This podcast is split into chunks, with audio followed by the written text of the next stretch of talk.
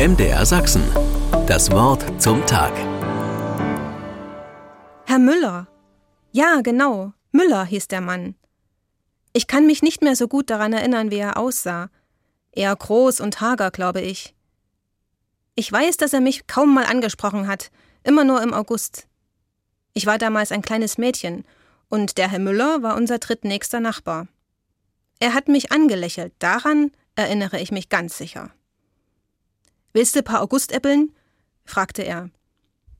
Herr Müller hatte ungefähr zwei oder drei Apfelbäume im Garten, und ich nehme an, dass er die Äpfel schlicht loswerden wollte. Aber das war mir natürlich vollkommen egal. Die Dinger schmeckten ausgezeichnet, und ich bekam sie kostenlos. So habe ich ein paar Jahre lang immer im August von diesem Mann Augustäpfel bekommen.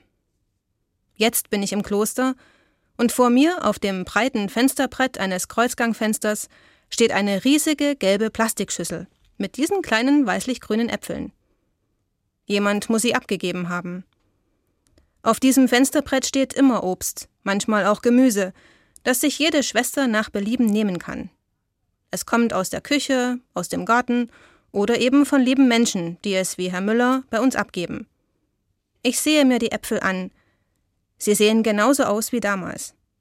Und auf einmal bin ich diesem Herrn Müller dankbar. Nicht, dass ich eine ungezogene Göre gewesen wäre und mich nicht schon damals bedankt hätte. Aber irgendwie wird mir gerade klar, dass dieser Nachbar mir etwas mitgegeben hat, außer der Äpfel.